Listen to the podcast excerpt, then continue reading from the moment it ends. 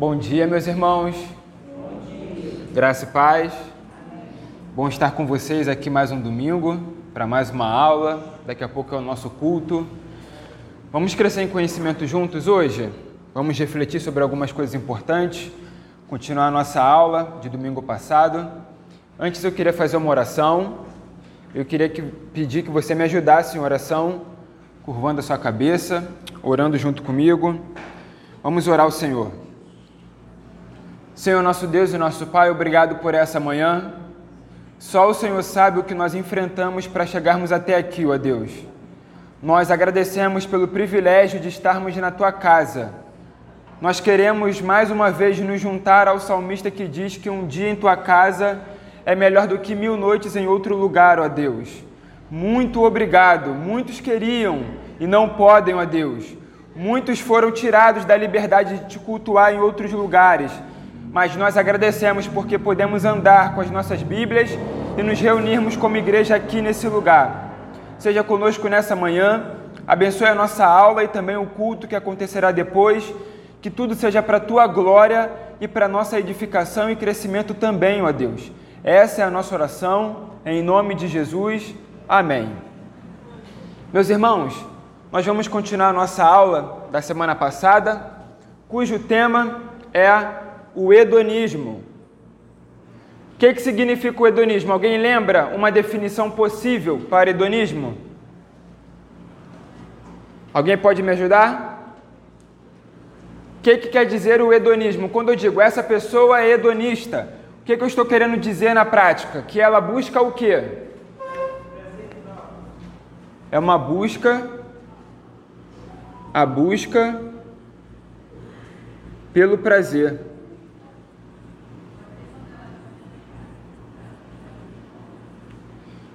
A busca pelo prazer em si é errada? É pecado? Biblicamente, nós vamos ver daqui a pouco que não. Porém, quando o prazer em si é buscado como um fim em si mesmo, isso se torna pecado e idolatria. Nós começamos vendo na semana passada os princípios do hedonismo. O que torna alguém hedonista ou o que ela pensa para que ela se torne hedonista? Uma das, ou um dos princípios que nós vimos é de que a vida é finita. Ou seja, não há essa história de prestar contas, não há essa história de vida após a morte. Nós vivemos por aqui e por agora e basta. E é por isso então que nós devemos aproveitar todas as oportunidades de prazer que a vida nos concede. Esse é um dos princípios. Agora, nós vimos também algumas características. Por exemplo, nós vimos uma das características do hedonismo no culto. E isso aqui é muito importante. É, essa semana eu pude ir a uma igreja que Coincidência ou não, nós falamos um pouco sobre esse tipo de igreja na semana passada. E eu reparei, eu lembro que depois do culto, eu conversando com o pastor, o pastor estava de férias, a gente estava só batendo um papo, eu não estava pedindo gabinete nem nada. Mas a gente estava conversando. Oi? Está se justificando para a gente não fazer isso. É, exato, deixa, deixa, deixa ele descansar. Mas aí batendo um papo com ele, eu falando um pouco da característica da igreja que eu fui, ele me fez uma seguinte pergunta: Tem algo nessa igreja que você foi que a gente pode aproveitar na nossa? Desses elementos no culto que eu já vou falar? Eu falei: Não. Ao meu ver, na minha consciência, não tem como. Irmãos, eu fui, eu fui na igreja, é assim, até para explicar um pouco difícil. Eles criam propositalmente um ambiente toda uma atmosfera de culto ali da presença de Deus, mas que é algo que a gente sabe que é artificial. Eu lembro que, ainda quando estavam abrindo o culto, no primeiro louvor, começaram a sair umas fumaças e a sua vista fica embaçada e fica aquela coisa meio serene, aquela coisa meio sombria assim, né? Tem algo especial aqui. E aí começaram os louvores e começaram os jogos, jogo de luzes assim.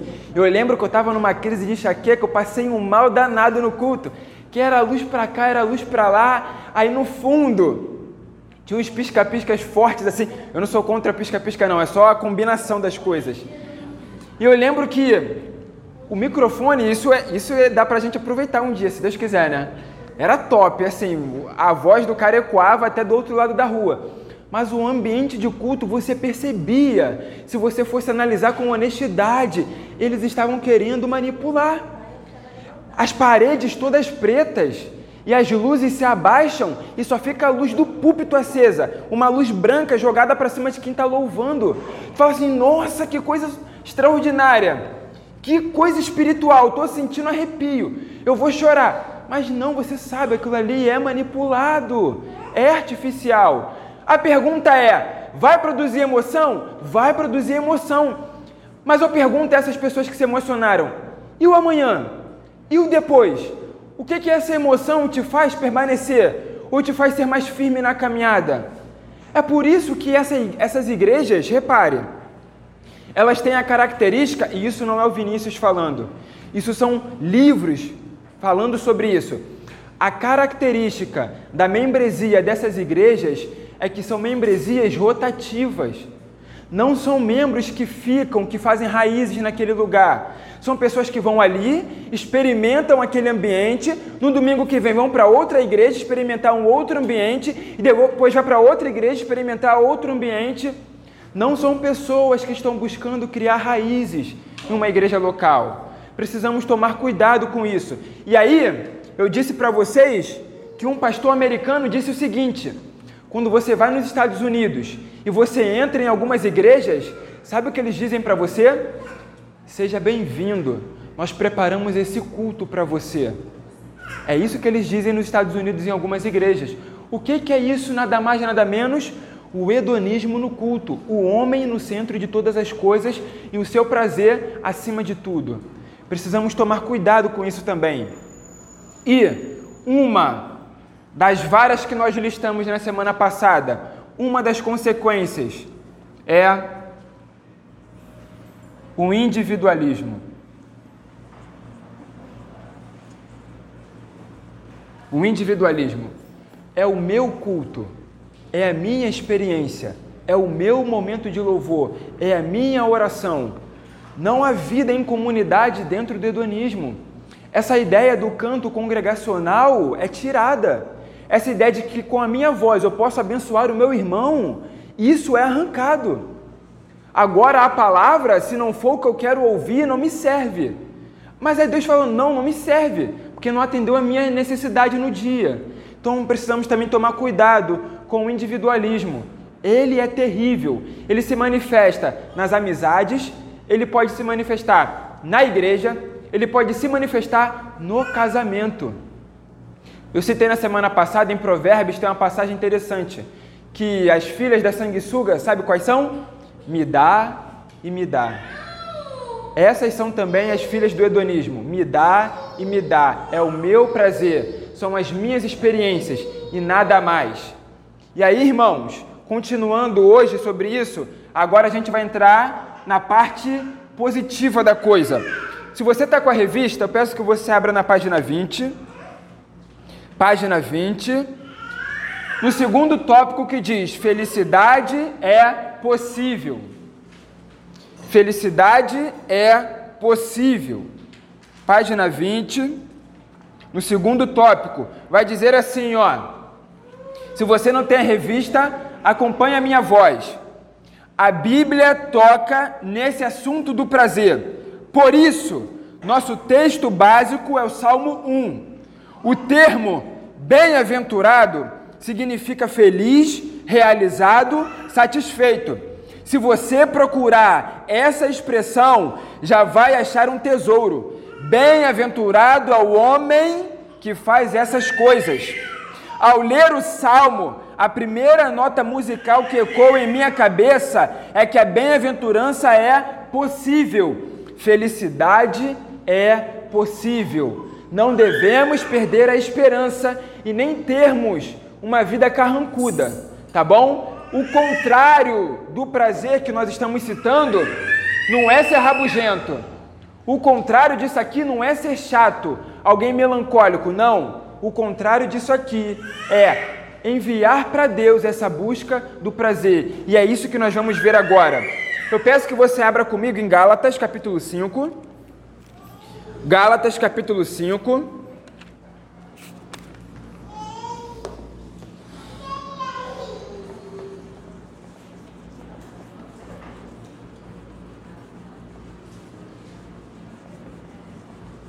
Verso 22.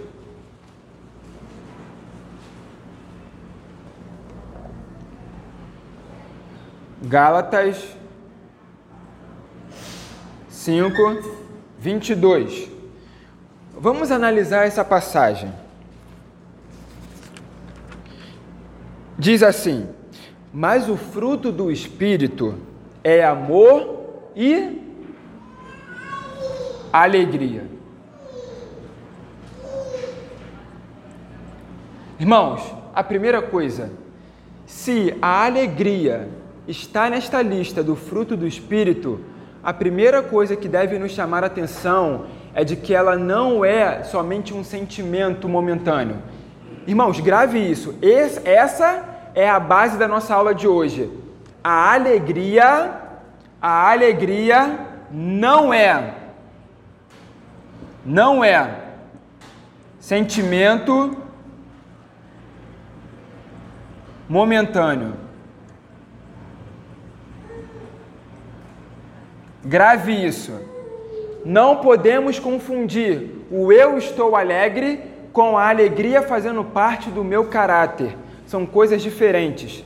E aqui, a ideia de que pura alegria estar dentro da lista do fruto do Espírito é de que ela precisa fazer parte da vida do cristão. Ela precisa estar em seu caráter, no mais profundo do seu ser. E aí, a palavrinha para essa, para essa palavra aqui, ó, alegria, é essa aqui, ó, no grego. Chara. Vou colocar aqui embaixo a continuação. Sabe o que, que significa a palavra chá? É uma alegria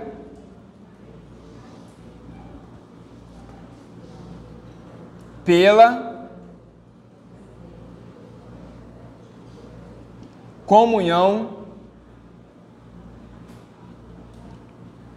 com Deus. Uma alegria pela comunhão com Deus. É uma alegria fundamentada. A base dessa alegria é a ideia de que eu sou amigo de Deus de que eu caminho com Ele, eu tenho a sua companhia. Precisamos então parar e refletir sobre isso. Irmãos, essa alegria habita em mim hoje? Essa alegria se perdeu no meio da minha caminhada? O quanto hoje o meu coração está alegre com o fato de eu saber que eu sou amigo de Deus e que eu caminho com Ele diariamente? O quanto isso é satisfatório para minha e para sua alma hoje? E aí, meus irmãos, repare uma coisa: essa alegria não é por ausência de problemas. Já você já parou para pensar? Foca em mim. Eu sei que a Laura é muito fofinha, mas foca em mim. Você já parou para pensar que, por vezes, nós ficamos apenas felizes porque não temos problema? Já teve aquele dia que você falou assim: hoje foi um dia muito produtivo, porque eu consegui ir na rua e eu resolvi todas as minhas pendências. Fui no banco, resolvi aquela conta que estava atrasada, depois eu fui ali e resolvi aquele problema. E aí você, quando chega em casa, é aquela satisfação assim: Hoje eu consegui resolver tudo que eu me propus a resolver. Já sentiu essa alegria? Assim, da consciência agora está mais leve? Mas não é essa alegria que Paulo está tratando aqui. A alegria cristã não é somente a ausência de problemas. Nossa, eu estou muito feliz hoje. Por que, Vinícius? Porque eu não tenho nenhum problema para resolver. Não é sobre isso que Paulo está falando. Não é uma alegria passiva. Eu preciso primeiro que nada aconteça para que depois eu fique alegre. Não, não é isso. Segunda coisa, não é uma alegria porque as contas estão pagas. Não é sobre isso também. Uma terceira coisa, não é porque a casa também está organizada. Isso principalmente para as mães aí, tá? Que organizam a casa, que limpam a casa e deixam tudo um brilho. Eu sei que vocês devem sentir uma satisfação. Irmãs, se eu arrumar a minha mesa cheia de livros, eu já sinto uma exultação gigantesca, quanto mais ver uma casa brilhando. Eu imagino o prazer, eu só imagino o prazer que vocês devem sentir, tá? Mas não é sobre isso que Paulo está falando. Grave isso. A alegria cristã tem como seu fundamento uma alegria por ter a comunhão de Deus. Eu ando com Ele.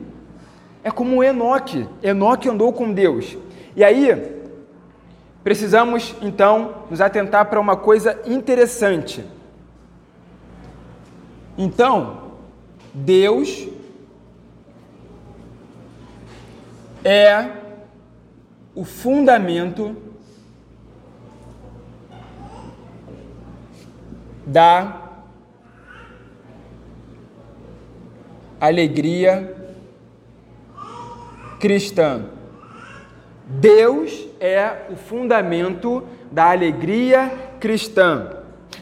Uma coisa interessante, meus irmãos, e a gente vai ler isso em algumas passagens. Na conversão, na conversão, os nossos desejos, eles são mudados também.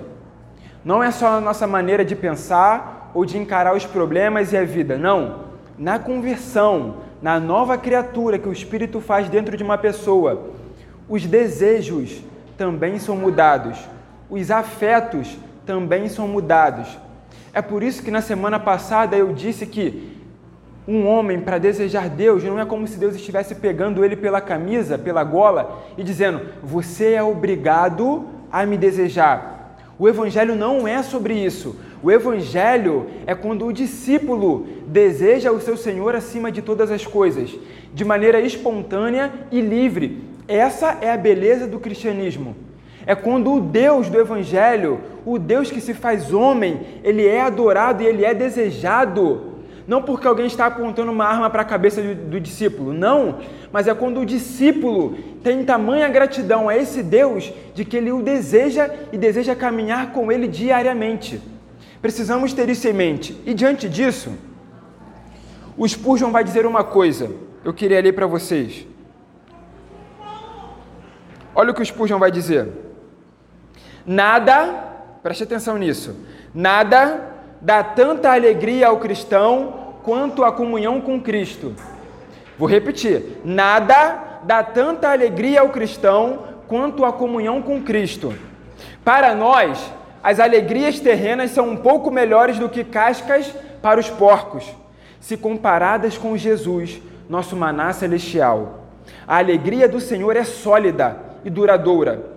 Nela não há vaidade, mas a discrição e a prudência testemunham que ela permanece com os anos e na eternidade, digna de ser chamada de único prazer verdadeiro, para alimento, consolação, alegria e refrigério. Nenhum vinho rivaliza com o amor de Jesus. Nada, nada para o cristão é tão prazeroso quanto a companhia de Jesus. Você se sente assim hoje? Você pode agora examinar o seu coração e dizer: Hoje eu estou completamente contente e satisfeito porque eu sei que eu tenho a companhia de Jesus. Você se encontra assim hoje? É um bom teste para a gente se fazer. Até aqui, alguma pergunta? Alguém quer acrescentar alguma coisa? Quer falar algo? Não? Vamos continuar então. Peço que vocês abram agora então no Salmo de número 16. Vamos abrir no Salmo de número 16.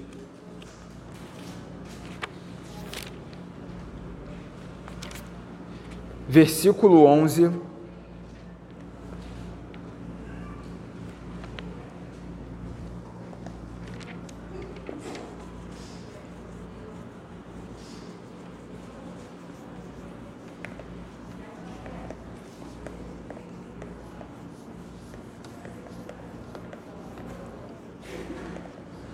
Salmo de número 16, versículo 11.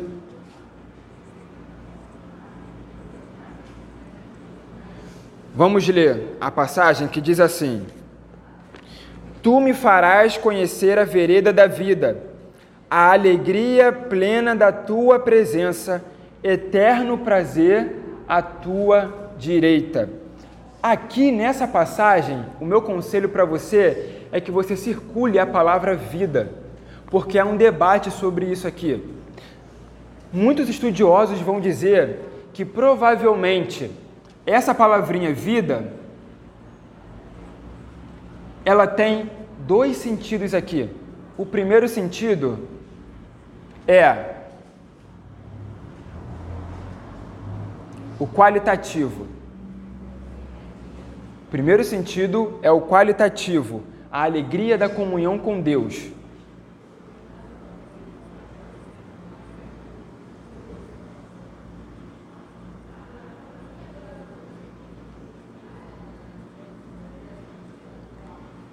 Um outro sentido aqui é o quantitativo.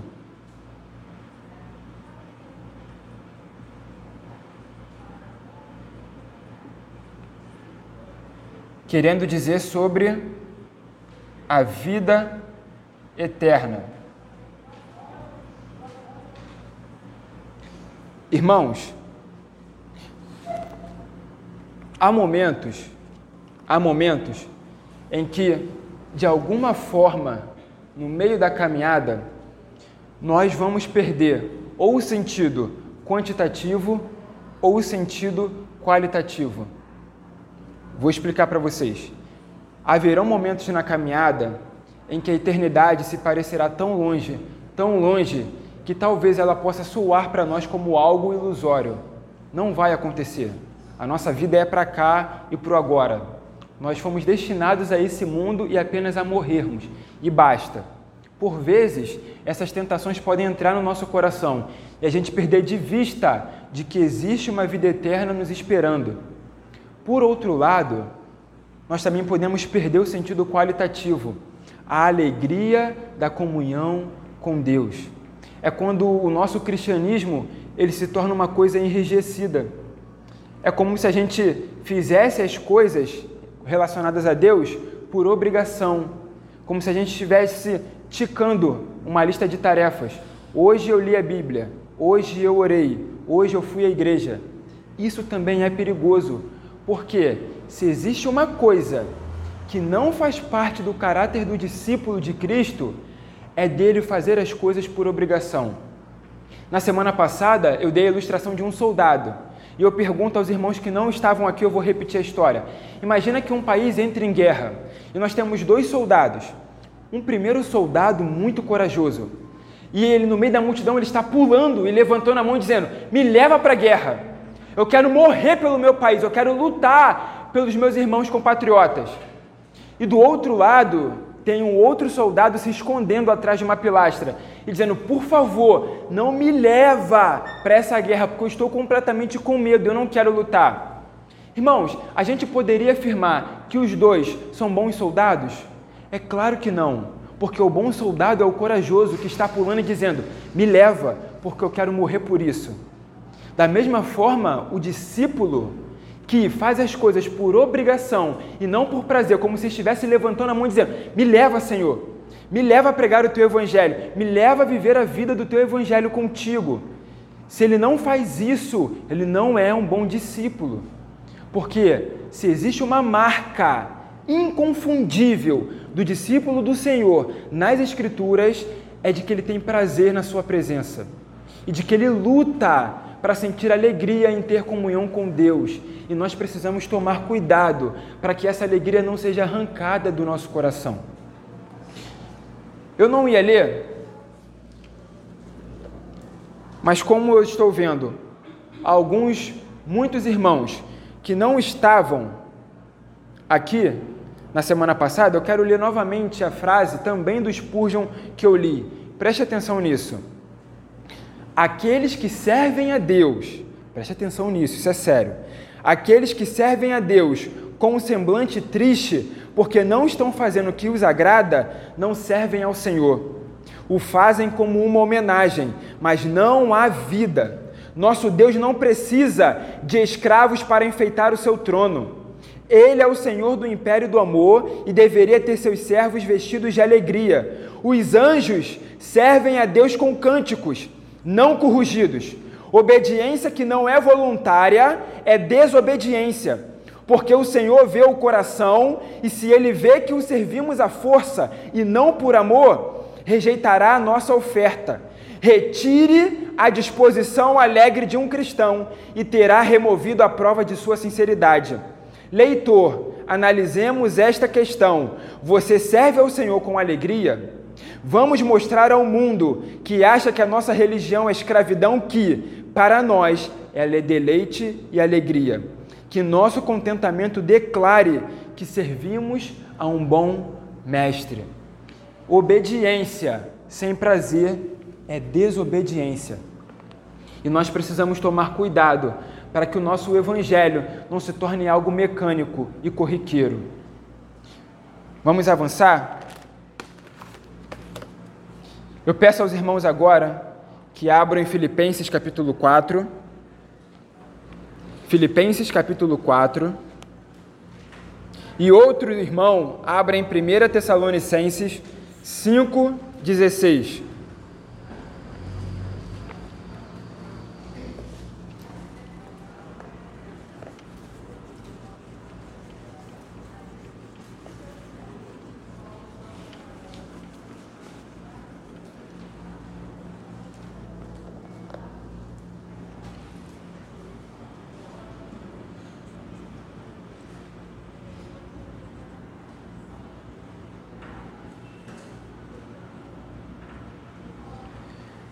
Vamos ler? Pode colocar, Ju, Filipenses 4:4, por favor. Diz assim: Alegrem-se sempre no Senhor. Novamente direi: alegrem-se. Isso é Paulo dentro de uma prisão, escrevendo a irmãos que estão livres sobre a alegria. Agora pode colocar 1 Tessalonicenses 5,16, Ju, por favor? Alegrem-se sempre. Primeira característica que nós percebemos aqui nessas duas passagens é que a alegria a alegria é um mandamento. A alegria é um mandamento. A segunda coisa, a alegria a alegria é intra circunstancial. O que, que você quer dizer com isso, Vinícius? É que a alegria cristã, ela não pode depender das circunstâncias que nos acometem no dia a dia. A alegria cristã, como eu disse no começo, ela não é só um estado de emoção, eu estou alegre, não a alegria cristã tem raízes na comunhão com Deus e é por isso que ela é intracircunstancial. Não é o que eu estou vivendo que vai determinar o meu humor. Não é o que eu estou vivendo que vai determinar a minha alegria. Ela está para além dessas coisas. E nós precisamos lutar por isso. Nós não somos o povo que é levado pelas circunstâncias. Lá fora as pessoas estão morrendo, elas estão chorando, porque nós temos um novo presidente. Elas estão se desesperando. Pessoas estão abandonando o país por causa disso. Irmãos, ainda que seja ruim, ainda que seja péssimo, a nossa alegria não depende de um homem sentado numa cadeira. A nossa alegria não depende da alta do dólar. Eu sei que essas coisas afetam o nosso dia a dia. Eu sei, eu não quero ser leviano aqui. Mas eu também preciso dizer que a alegria cristã está para além dessas coisas. Precisamos ter isso em mente. Não é agora o novo governador, ou o novo prefeito, ou os vereadores que vão determinar como eu acordo na segunda-feira, ou como eu encaro o meu dia de expediente no trabalho. A minha alegria tem que estar além para além dessas coisas. E se não está, é porque eu estou condicionando elas a esse mundo terreno. E aí nós somos os piores dos homens, porque nós somos levados ao que nos acontece. Precisamos tomar cuidado com isso, muito cuidado. Uma outra coisa que me chama a atenção, eu peço que vocês abram agora em Tiago. Tiago, capítulo 1. São só textos que falam sobre a alegria, sobre o prazer cristão. Tiago, capítulo 1,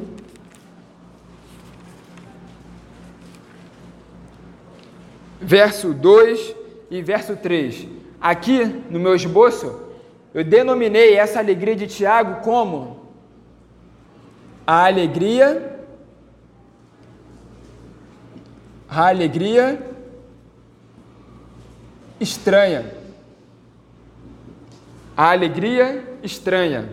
Vamos ler Tiago 1, verso 2 e 3. Diz assim: Meus irmãos, Considerem motivo de grande alegria o fato de passarem por diversas provações, pois vocês sabem que a prova da sua fé produz esperança, e a perseverança produz perseverança, e a perseverança deve ter ação completa, a fim de que vocês sejam maduros e íntegros. A nossa alegria, ela é intracircunstancial, porque a gente sabe que apesar do que esteja acontecendo conosco, o final é que isso vai produzir maturidade em nós. Essa é a base da nossa alegria. Vinícius, é possível se alegrar? Ou melhor, deixa eu reformular. Vinícius, é normal sorrir quando eu estou sofrendo de câncer? Não, não é normal. Vinícius, é normal eu sorrir se eu estou passando por um divórcio? não é normal. É normal eu sorrir num velório para mostrar a minha alegria cristã? Não, isso não é normal. Você está sendo alguém fora da sua consciência, alguém louco, porque a alegria não é resultado de sorriso. Sorriso é um estado, mas a alegria é traço de caráter. Nós devemos chorar com os que choram e se alegrar com os que se alegram. Sorriso nem sempre quer dizer que estamos alegres do fundo do coração. E também nem o choro quer dizer que nós estamos tristes na nossa raiz. Mas o ponto é de que a nossa alegria, ela precisa estar além dessas coisas, para que a gente não sofra com as circunstâncias. Então, por isso, Maneildinha, quer falar alguma coisa? por isso, meus irmãos, que a nossa alegria é uma alegria estranha. Você já passou por isso no seu trabalho? as coisas estão completamente confusas. Tem uma ameaça de demissão coletiva. Está todo mundo muito inconstante. As pessoas estão estressadas, sérias. E aí a pessoa que trabalha do seu lado olha para você e te vê alegre. E ela pergunta: "Da onde que está saindo isso? Da onde que está saindo isso? Aonde está a sua paz? Do porquê você está assim? Está todo mundo como se estivesse dentro de um barco no mar revolto e você parece que está passando por águas tranquilas?" Como? Você já passou por isso? Sabe o que é isso, meu irmão? É a alegria da comunhão com Deus dentro do seu coração. Pode falar.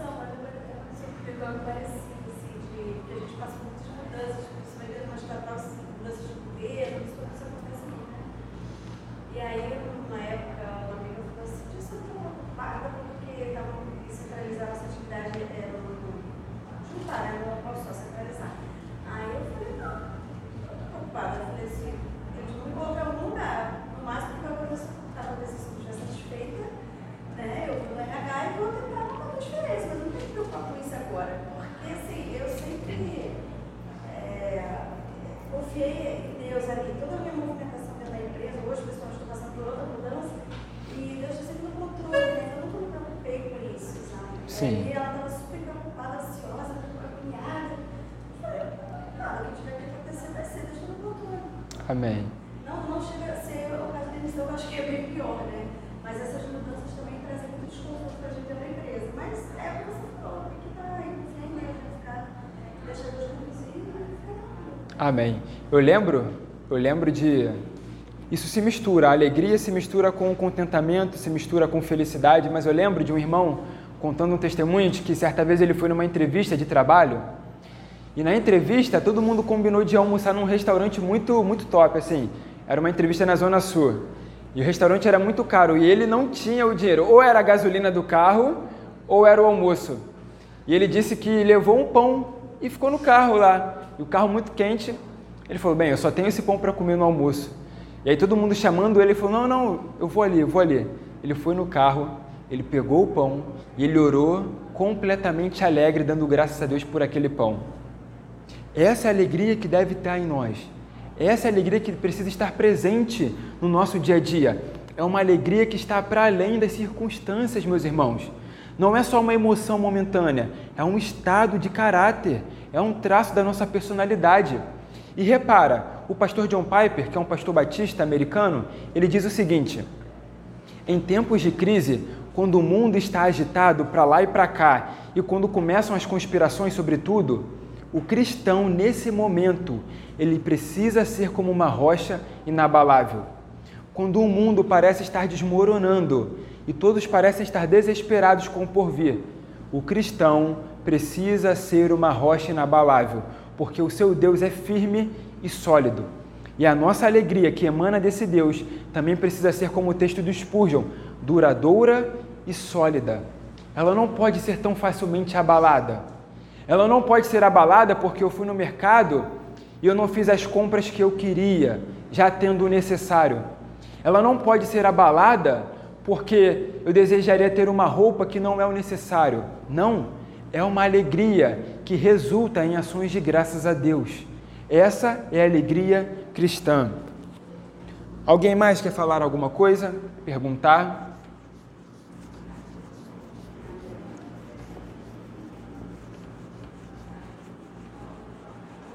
Não? Então vamos caminhar agora?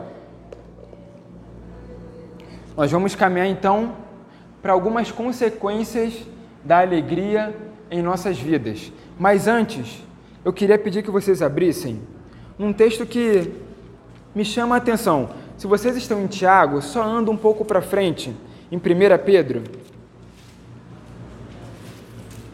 1 Pedro, capítulo 1, 1 Pedro, capítulo 1. Vamos ler a partir do verso 3.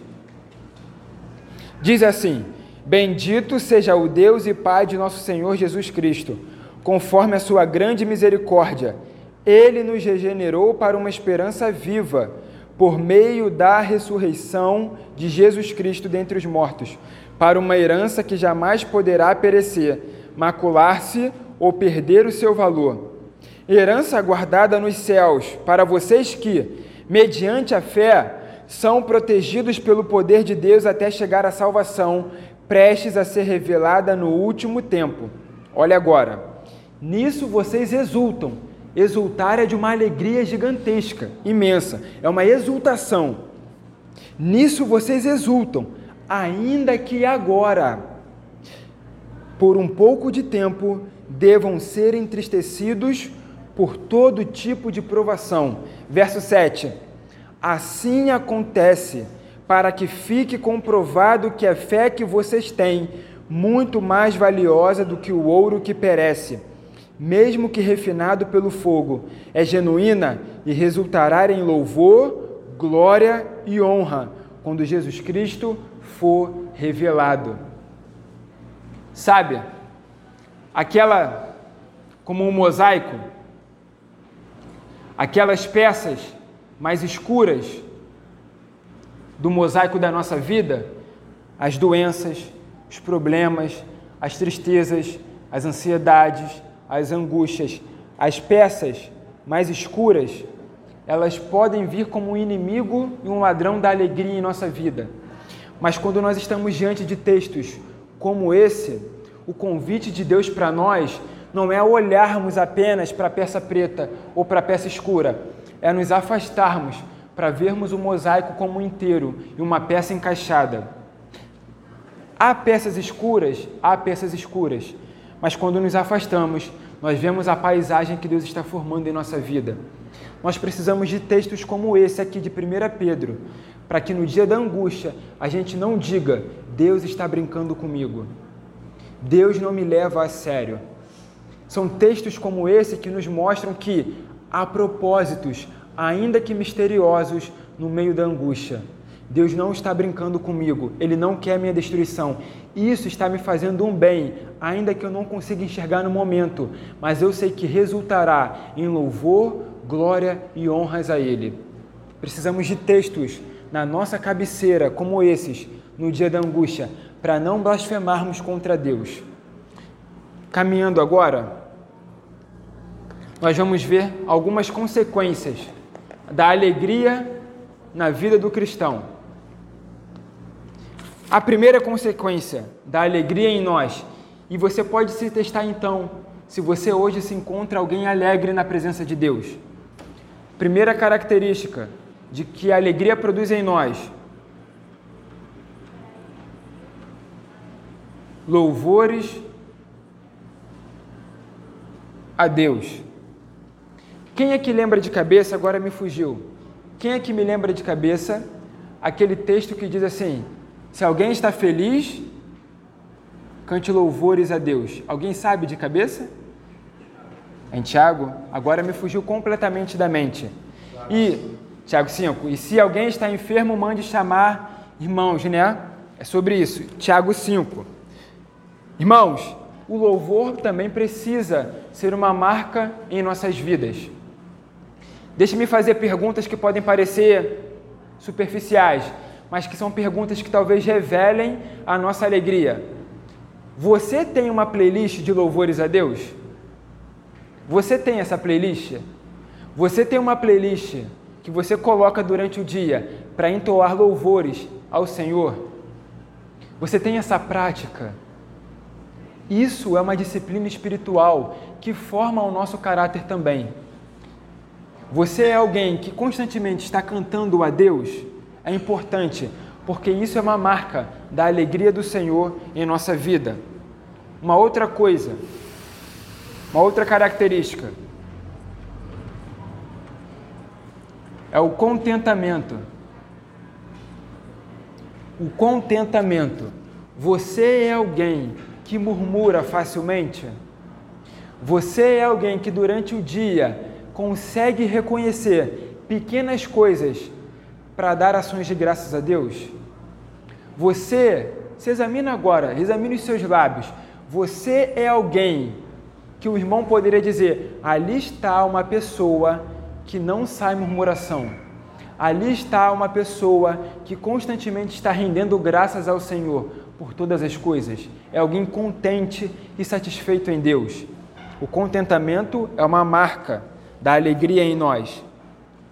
Uma outra marca, a vida em comunidade. A vida em comunidade, ou seja, na igreja local também, é uma marca daqueles que são alegres em Deus. Vinícius, só pessoas alegres entram no culto? Óbvio que não. O que eu estou dizendo é: aquele que cria raízes numa igreja local é o cristão que se alegra em estar com outros irmãos.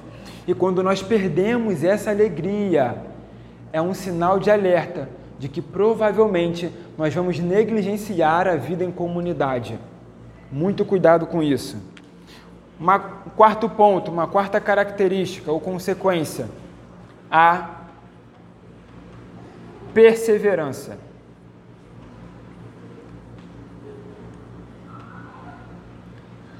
Vinícius, nós só devemos perseverar quando estamos alegres? É óbvio que não. Devemos perseverar, ainda que seja contra a nossa vontade. Mas a perseverança, ela evidencia a alegria de Deus em nós. Há um prazer em perseverar. Perseverar nem sempre é chato ou algo pesado. Precisamos desassociar isso. E por último, não menos importante, uma característica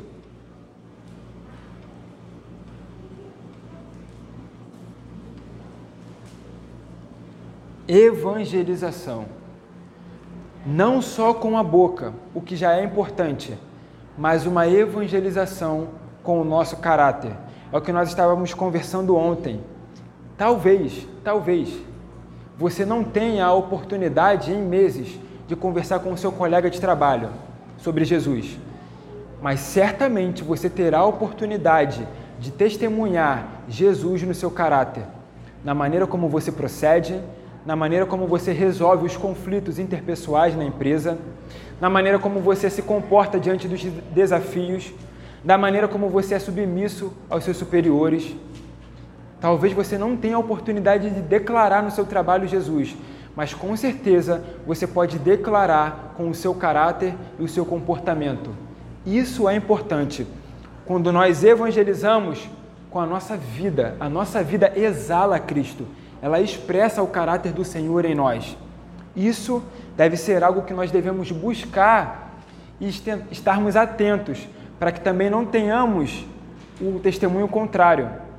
Ele é cristão? Não, ele não é cristão não. Fazendo isso, falando isso, ele é cristão? Devemos tomar cuidado também. Então, faça esse teste com você mesmo nessa manhã e se pergunte: essas marcas estão na minha vida?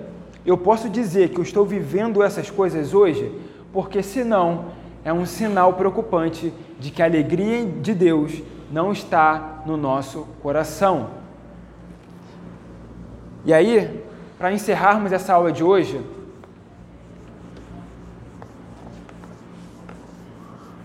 para fecharmos, então, eu queria só pincelar, só falar brevemente sobre esse pastor aqui, que eu já citei na aula. O pastor John Piper, um pastor batista norte-americano.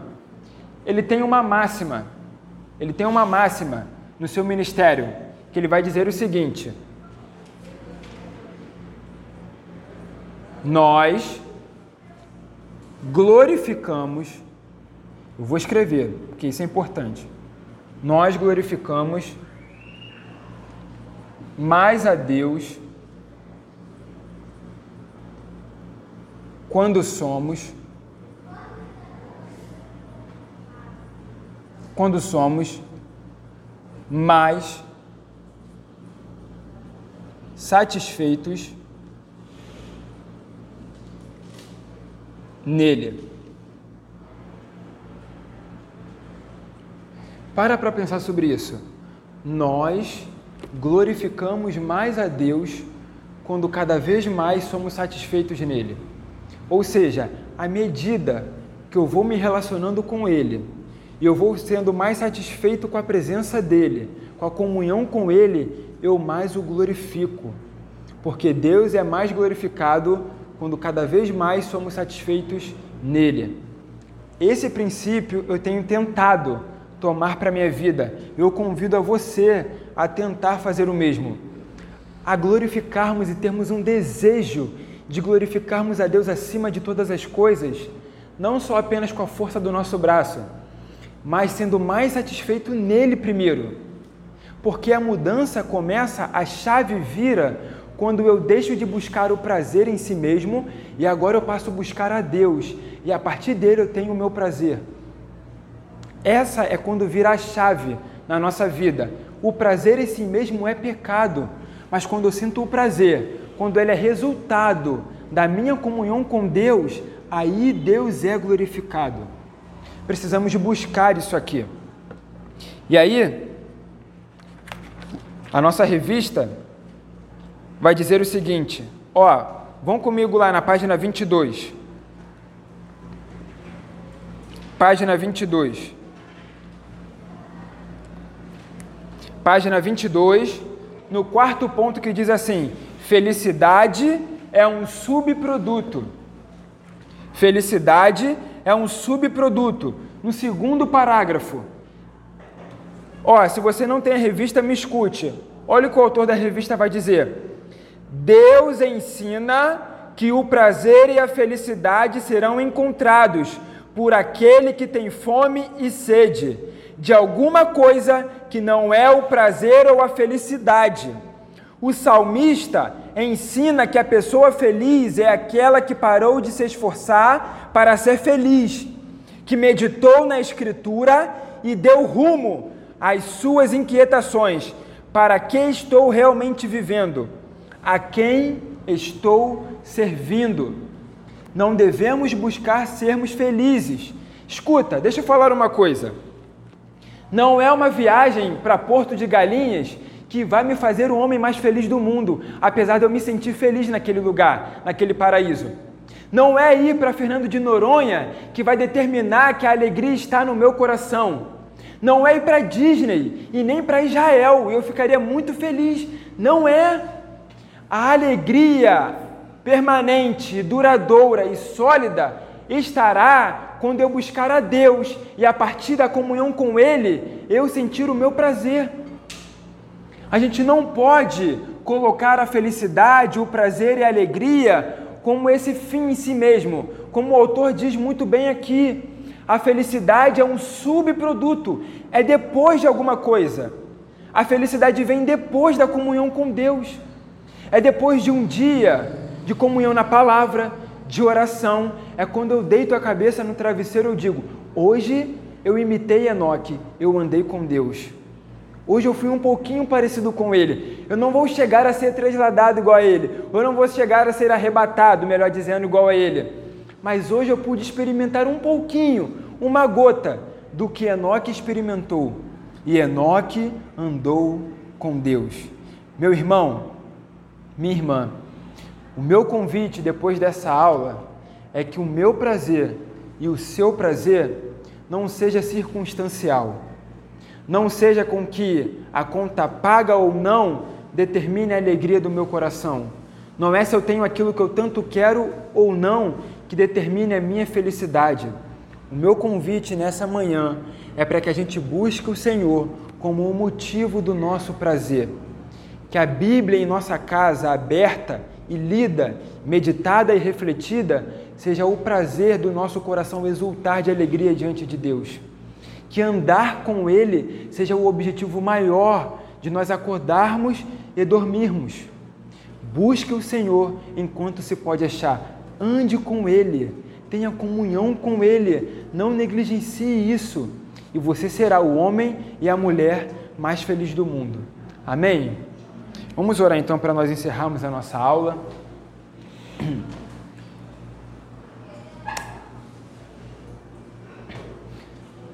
Senhor nosso Deus e nosso Pai, obrigado por essa aula.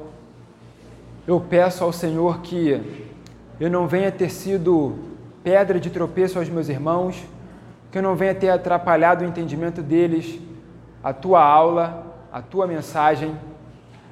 Senhor Deus, Mexa nos nossos desejos nessa manhã, mexa nas nossas motivações, nos faça repensar algumas coisas em nossa vida, os motivos com que ficamos alegres, os motivos com que ficamos chateados. Torne o nosso prazer para além das circunstâncias, ó Deus. Que a nossa alegria, a nossa felicidade seja e esteja em andar com o Senhor diariamente que o próprio Senhor seja a alegria do nosso coração. Que a alegria seja um traço em nosso caráter e não apenas algo que nós experimentamos ao longo do dia. Por favor, Senhor, que o Senhor seja o nosso prazer. Que venhamos nos juntar a Asaf no Salmo 73, quando ele diz que não temos bem nenhum além de ti, no céu e na terra. Senhor, seja o tesouro do nosso coração e o motivo de nós vivermos. Por favor, essa é a nossa oração, em nome de Jesus. Amém.